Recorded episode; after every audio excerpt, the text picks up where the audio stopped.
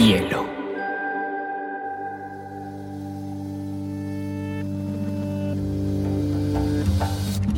Coincide con la noción de estilo tal como se define. La lectura debe ser una de las formas de la felicidad y no se puede obligar a nadie a ser feliz. Pero no tengo idea de lo que va a suceder después. Entonces, un libro debe describir esa situación. Y digamos que lo es, el cuento se escribe así. Y a mí la, la cosa más importante que me ha pasado en la vida ha sido aprender a leer una pizca de exageración en esa frase. Este episodio de Biblioteca Personal es patrocinado por Café Matiz. No hay mejor combinación de maestría para acompañar nuestras lecturas que con un delicioso café colombiano.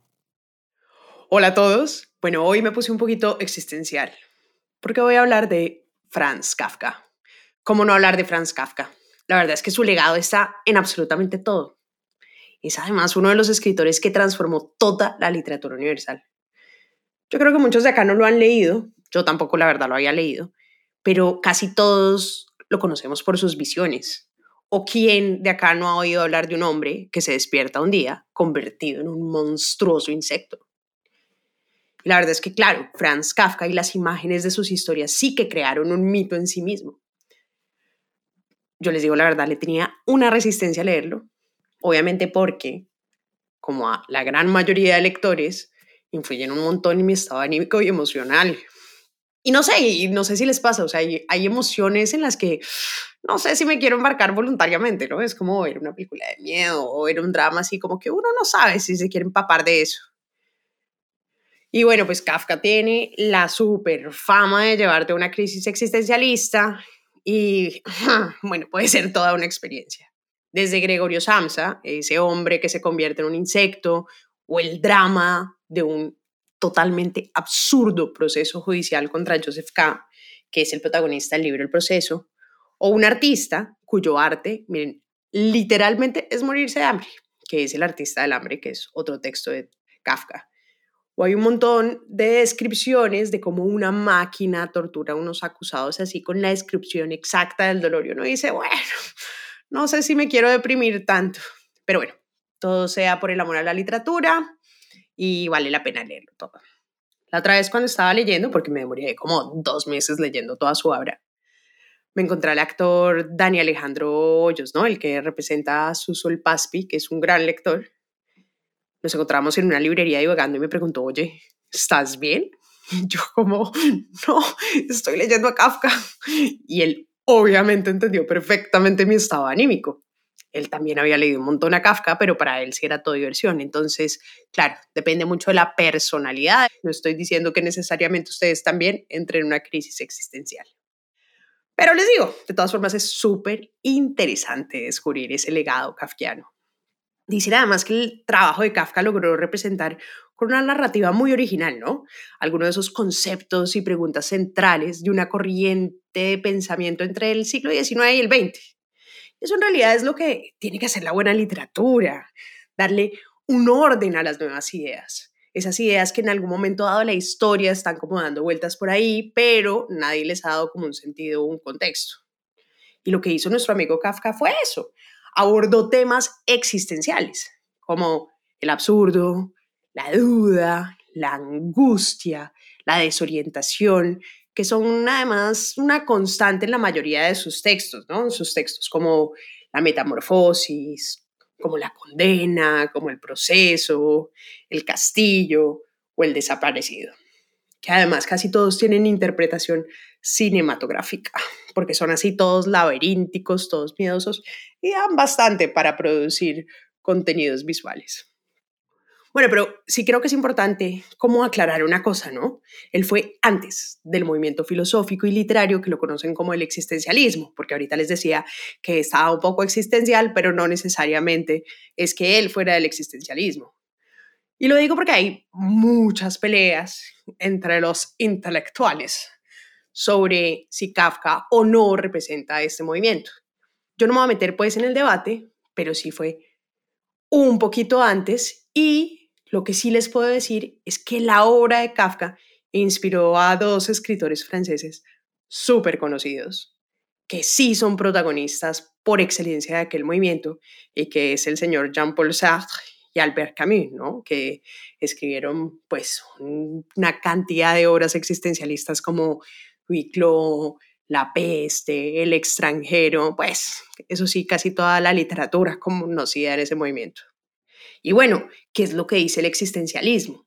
Es que el fundamento del sentir y el pensar humano es precisamente la angustia. Esa angustia es la que aparece en esos momentos en los que, como humanos, como personas, reconocemos que nuestra existencia está llena de cosas absurdas y de falta de sentido. Pero no necesariamente es una mala noticia. Veremos por qué vale la pena meterse en el absurdo.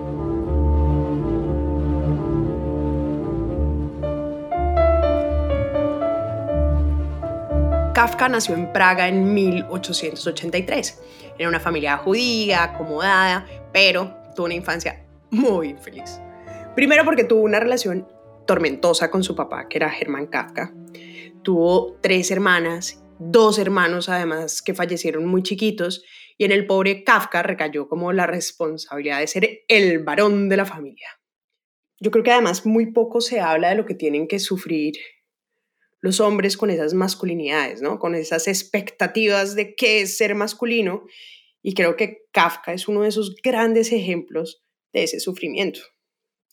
Su papá además que era como hijo de un carnicero, pero que se volvió un comerciante, que era un hombre hecho a pulso, que había logrado como acomodarse a él y a su familia, no era capaz de perdonarle al pobre Franz que no fuera hecho a su imagen y semejanza, o sea, no era capaz de perdonarle a Franz que fuera diferente a él. Era puro típico machista.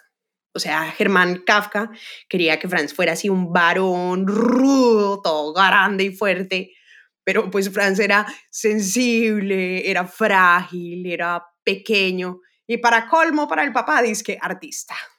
Bueno, con aspiraciones literarias que llaman pues lo cual pues obviamente para un comerciante capitalista pues esa vaina de la literatura era una cosa de bohemios, de vagos, de inútiles.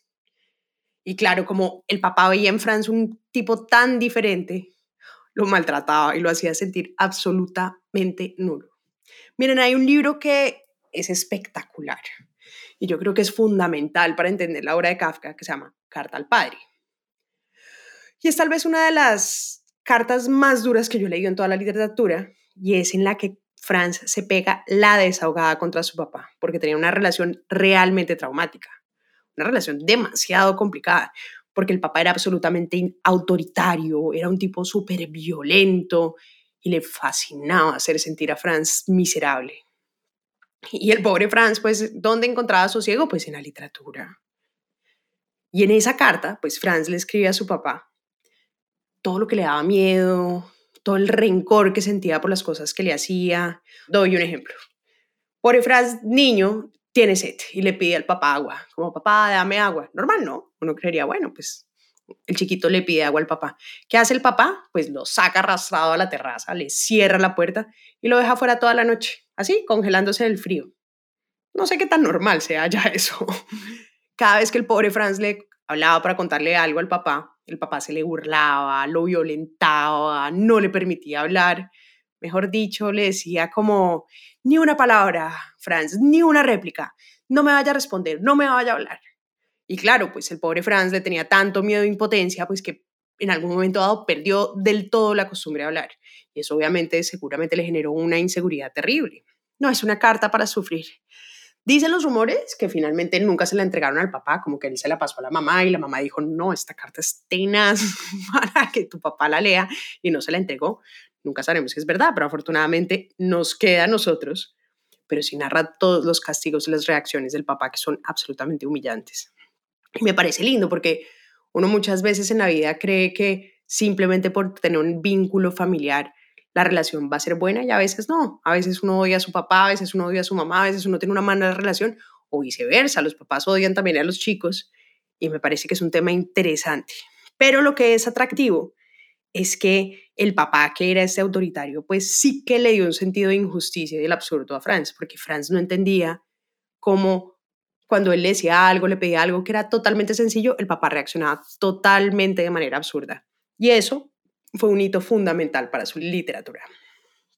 El pobre Franz, claro, con ese papá y con esa familia, sufría de ansiedad social. O sea, todos sus amores fracasaron. Creo que al final tuvo un amorcito, pero de todas las chicas que se enamoraban, pues eh, terminaban siendo o enamoramientos epistolares o relaciones pues muy frágiles y tenía la peor autoestima por su cuerpo. O sea, se sentía frágil, se sentía feo. O sea, de hecho, creía que la gente lo encontraba físicamente repulsivo. Mejor dicho, amigos, el papá lo dejó muy traumatizado. Y esto es súper importante porque toda la obra fue definida por esa relación tormentosa. De hecho, en varios de los libros de Kafka, uno ve que hay padres malvados. En la metamorfosis, por ejemplo. La metamorfosis con el pobre Gregorio, el papá es un ser absolutamente malvado.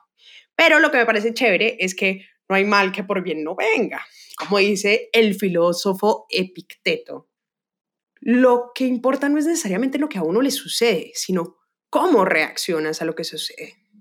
Hay gente en la vida que hiere y llena de heridas y solo se queja de ese sufrimiento. Y hay otra como la pintora Frida Kahlo o el poeta César Vallejo, que si no han leído su poesía van a llorar, que cogen su experiencia y su dolor y lo convierten en arte, ¿no? Y eso hizo Kafka. Logró convertir el absurdo, el autoritarismo y el violento comportamiento de su papá contra él en literatura de la buena.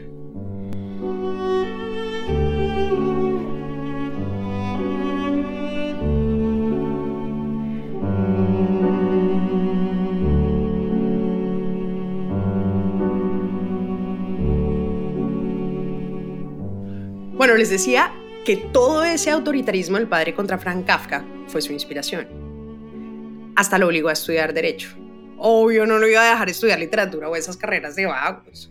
Ahí le pasaron además dos cosas súper importantes que marcaron el legado y la obra de Kafka.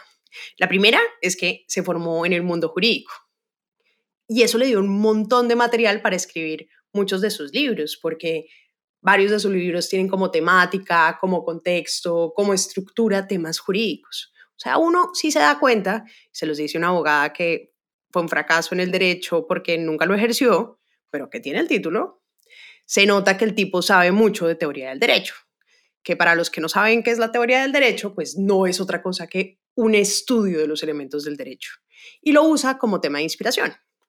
Un ejemplo de eso es como el apego a la ley. Es decir, si uno logra que las leyes se cumplan o no se cumplan. Porque claro, o sea, y más en estos países latinoamericanos, pues las leyes y las normas existen, pero no necesariamente se cumplen, ¿no? Podemos ver por ahí al Congreso y algunos personajes del sector ejecutivo que no necesariamente cumplen las leyes. Y hay otros temas que están súper presentes como el abuso de la autoridad, la lentitud de los procesos, la injusticia, y bueno, sí, realmente termina siendo interesante. Hay una mini historia, miren, se la leen en tres segundos, pues tiene como tres páginas, es facilísima, la consiguen además en internet y todo, que a mí me fascina, y se llama Ante la Ley. Y llega un campesinito, un campesino normal, se para al frente de una puerta que es la ley, no es la representación de la ley, pero hay un guardia que no lo deja pasar. Entonces el campesino le pide permiso. Oiga, ¿puedo pasar? Y el guardia le dice, no, no puedes entrar entonces el campesino le dice, pero oiga, pero ¿será que puedo entrar más tarde? Mm, es posible, pero ahora no, le dice el guardia. Entonces el tipo se sienta y dice, bueno, pues es la puerta de la ley, voy a esperar, espera, y espera, y espera, y trata de convencer por años y años al guardia que lo deje entrar. Y obviamente se cansa de esperar hasta que se muere. Obviamente nunca entra. Así son las historias de Kafka. Uno dice, pero ¿qué? ¡Qué absurdo! Pero en el fondo tiene su moral, tiene su sentido. Para mí, obviamente, esta es como la historia que es una clara alusión al acceso de justicia. Pero como dice ese dicho popular colombiano, la justicia es para los de Ruana. Para castigarlos sí, pero para defenderlos no. Además, otra de las cosas que pasó cuando Kafka estudió Derecho, que les decía que igual había sido muy importante que estudiara Derecho, es que conoció a alguien súper importante en su vida que fue su pana y amigo Max Brod. Y él es súper importante porque fue él quien siempre, siempre, siempre impulsó que Kafka escribiera. y que publicara. De hecho, fue la primera persona que le presentó a los editores, a las editoriales, publicó algunos textos que en esa época no tuvieron mucho eco, pero de todas formas le da ahí como la fuerza a nuestro amigo Kafka para que publicara. Y bueno, Max además Brod es el responsable de que conozcamos su obra. Porque imagínense que al pobre Kafka, ya era demasiado desgraciado en la vida, además le da tuberculosis. Entonces le entregas todos sus textos a su amigo para que los incendie cuando se muera. O sea, le dice, mira, pana, ¿sabe qué? Queme todo esto, quémelo, quémelo, quémelo. Y obviamente Brot, afortunadamente, le desobedece. Y obviamente apenas se muere Kafka, lo que hace es publicarlos bajo su supervisión porque sabía que la obra de Kafka era valiosa. Y como dicen por ahí, las promesas a los amigos solo pueden romperse a favor de la amistad. Me parece que Brot hizo súper bien.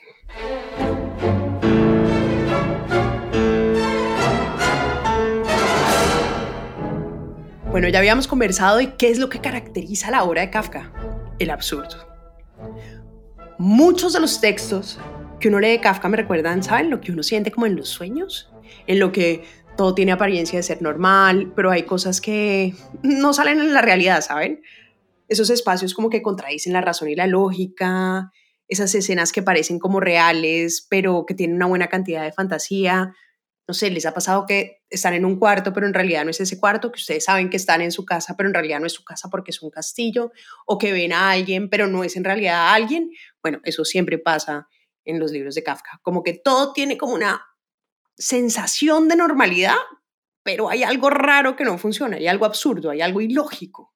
Esa sensación de absurdo es lo que siempre está presente. Por ejemplo, La Metamorfosis, ¿no? Este gran libro de Kafka que es tal vez el más famoso, es un tipo que es Gregory Samsa, que amanece un día convertido en insecto.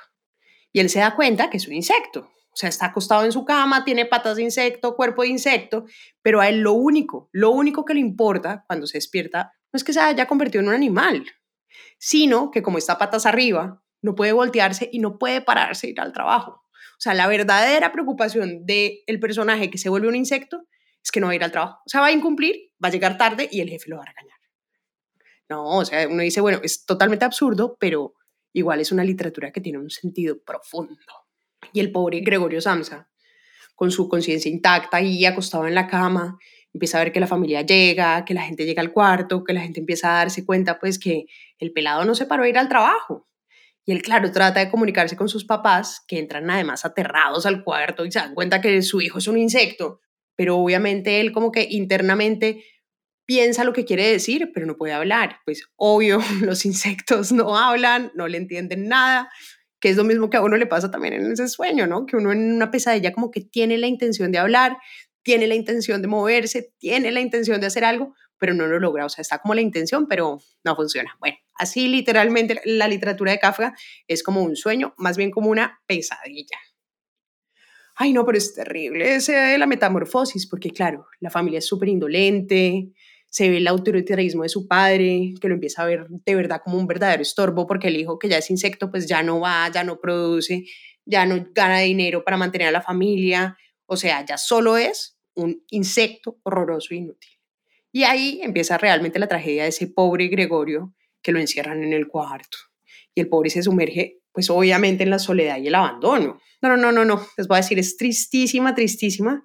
No voy a contarles el final, pero les digo, Lloré como una semana, pero léanselo, está muy bueno. Todo lo que es absurdo en esas escenas que crea y lo que le sucede a los personajes es el sello de Kafka. Digamos que este es uno de los muchos ejemplos, pero el absurdo siempre es el sello. Si ustedes ven que están empezando a leer un libro de Kafka y hay algo que no les cuadra, acéptenlo, recíbanlo, díganle welcome. Esa es precisamente la función de su literatura, hacerlos sentir incómodos, hacerlos cuestionarse por qué una escena que parece tan real, en el fondo está totalmente absurda. Ese es el sentido.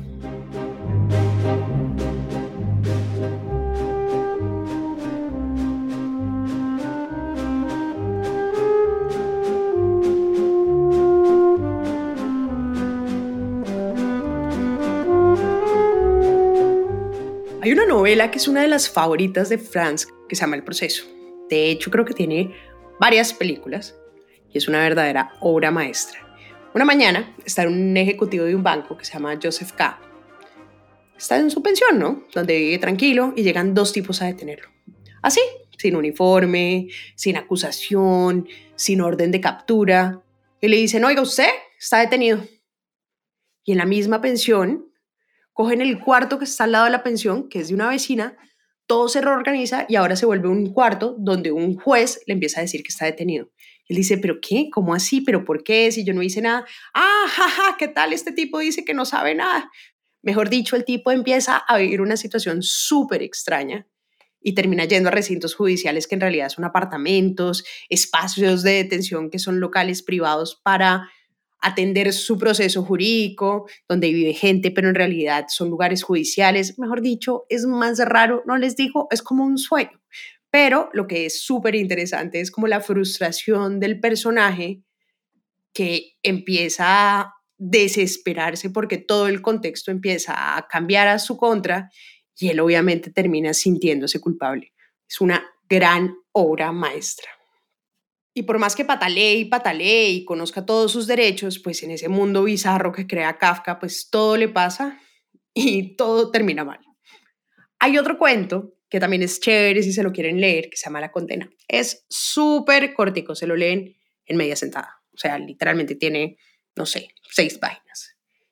Y es un tipo que le escribe una carta a su amigo en Rusia y le quiere contar lo bien que van los negocios, cómo va el compromiso con la novia, y bueno, y él va y se acerca a su padre, que su padre está enfermo, que su padre fue quien fundó la compañía, y le empieza a decir, no, le voy a escribir a mi amigo, ¿te acuerdas de mi amigo, el que vive en Rusia? Y el papá empieza a reaccionar de una forma rarísima, totalmente desproporcionada, que no sea iluso, que es un mentiroso, que él no tiene ningún amigo, que ese amigo no es amigo de su hijo, sino de él, que el negocio no tiene nada que ver con el esfuerzo que ha hecho, que si al negocio le va bien es por culpa de la familia. Mejor dicho, el papá se vuelve un loco y le pega una humillada. ¿Y saben que cómo termina? Le dice, le dice al hijo, ¿sabes qué? Te condeno a ahogarte. Y el hijo literalmente va a un puente y se tira y se mata. Y así termina. Y uno dice, ¿qué? No entendí nada.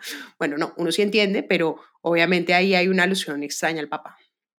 Bueno, y como ya he expoliado demasiado, pues no voy a contarles más de libros, pero me parece que esos son cuenticos que son súper interesantes echarles un ojo.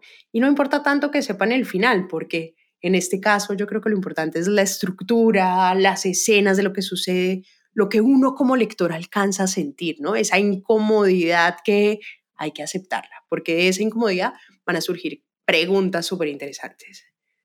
Y eso yo creo que es particularmente espectacular de Kafka, ¿no? Que crea como unos escenarios creíbles, donde todo parece real, pero se abre como una rendija y empieza a colarse como una hechizante fantasía. Y uno se la traga sin dudar. O sea, para la época de la obra, Kafka fue tan original que hasta se creó el término kafkiano. Y kafkiano lo usan para describir las atmósferas y situaciones de historias que tienen como elemento definitivo el absurdo. Entonces, cuando les digan, ah, es que ese libro es muy kafkiano, ustedes dicen, ah, es porque tienen el absurdo. ¿Sí me entiende? Entonces, claro, los expertos dicen que el día que Gregorio Samsa amaneció convertido en un insecto, la historia de la literatura cambió. Y es que hoy creo que uno pues ya casi no lo nota, porque ya ve muchos libros que se han inspirado en esta obra, las obras de ficción que leemos, pues ya tienen una influencia importante, pero para el momento fue pues totalmente trascendental. De hecho, Gabo le fascinaba a Kafka. Cuando leyó La Metamorfosis y descubrió que había formas de crear un mundo donde todo era posible, él decía, no, es que yo no puedo creer esto, o sea, bastaba con que el autor hubiera escrito para que fuera verdad, sin más prueba, que el poder de su talento y su autoridad. Entonces, obviamente, Gabo decía, no, a mí me quedaron unas ganas de vivir en ese paraíso ajeno. Y obviamente, pues uno empieza a ver que el realismo mágico, pues tiene una pequeña inspiración de eso. Entonces, uno no sabe. Quizás sin Kafka, 100 años de soledad no hubiera aparecido. Hay una cosa, pues les contaba que Kafka estudió Derecho y se enfocó en seguros, porque el papá obviamente no lo iba a dejar vivir de la literatura. Y el tipo termina pues trabajando en una aseguradora, pues en un trabajo que no le quitara mucho tiempo para poder escribir, pero en esos trabajos de papeleo, donde escribía informes, donde estaba en procesos absolutamente burocráticos que todos conocemos, pero porque eso le permitía dedicar en la noche a su verdadera vocación, que era ser escritor, ¿no? Entonces él se quedaba hasta las altas horas de la noche trabajando en sus libros, trabajando en sus textos y en el día se la pasaba con 45 papeleos.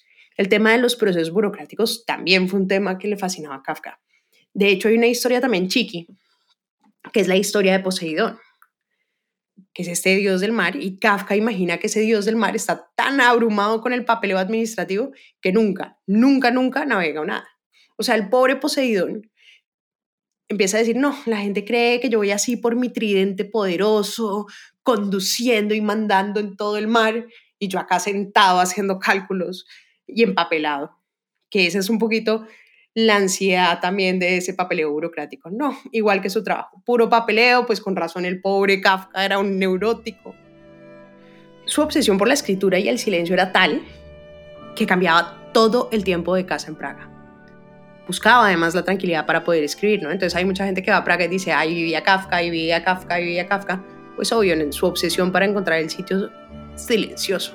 Escribía las noches, además, porque tenía muchos problemas de sueño, pero el único sentido que le veía a la vida era esa vocación de escribir. Pues en realidad, mejor escribir que soñarlos. O bueno, al menos para un escritor. Esos sueños, pues, que nos entregó Kafka, sí se lo demos todo. Una forma además de conocer las angustias de Kafka es por medio de unas cartas, ¿no? Él tuvo dos amores bastante fracasados.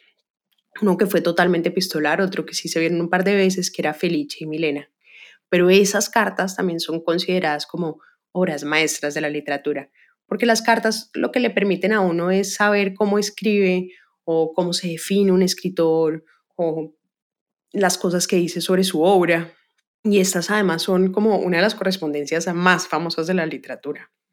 Pero lo que me parece además más bonito es que, obvio, uno ve a Kafka y es un hombre que uno calificaría sin duda como un tipo infeliz, ¿no? Fracasó en el amor, se sintió siempre rechazado, siempre estuvo deprimido, siempre se sintió un extraño. Pero en los libros y en la literatura encontraba ese sentido de la vida.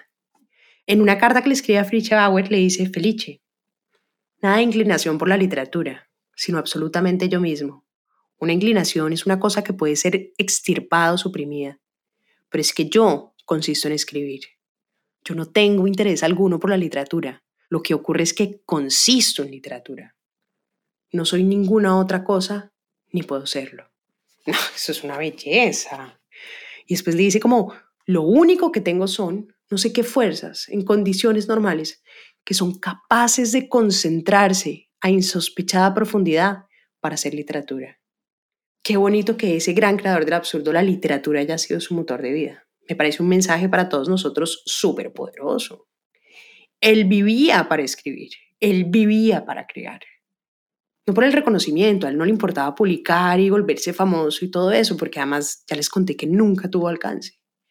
Y sin embargo, escribía por el hecho de hacer arte, por el hecho de crear, por el hecho de hacer literatura. Y eso me parece que es un mensaje sobre el valor de las artes en general ante lo absurda que pueda ser nuestra existencia.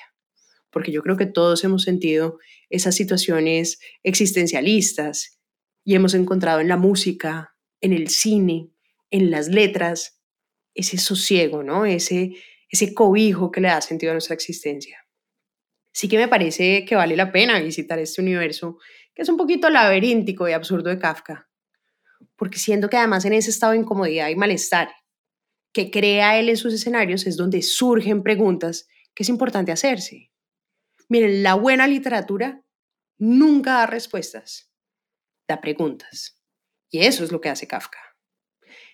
A Kafka le diagnosticaron una tuberculosis muy joven pasó muchísimos años enfermo, tosiendo de sangre, adolorido, y a los 40 años se murió.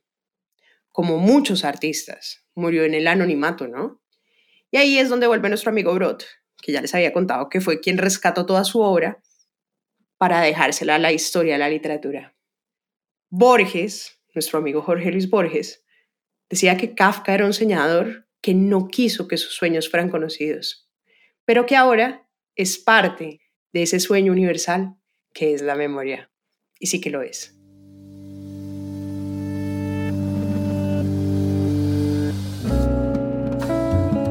Es un podcast para contagiar el amor por los libros, porque no hay mejor forma de incentivarlo que desde la divulgación. Ser promotor de lectura es un hobby, pero también un reconocimiento y un agradecimiento implícito a aquellas personas que en nuestra vida nos acercaron a los libros.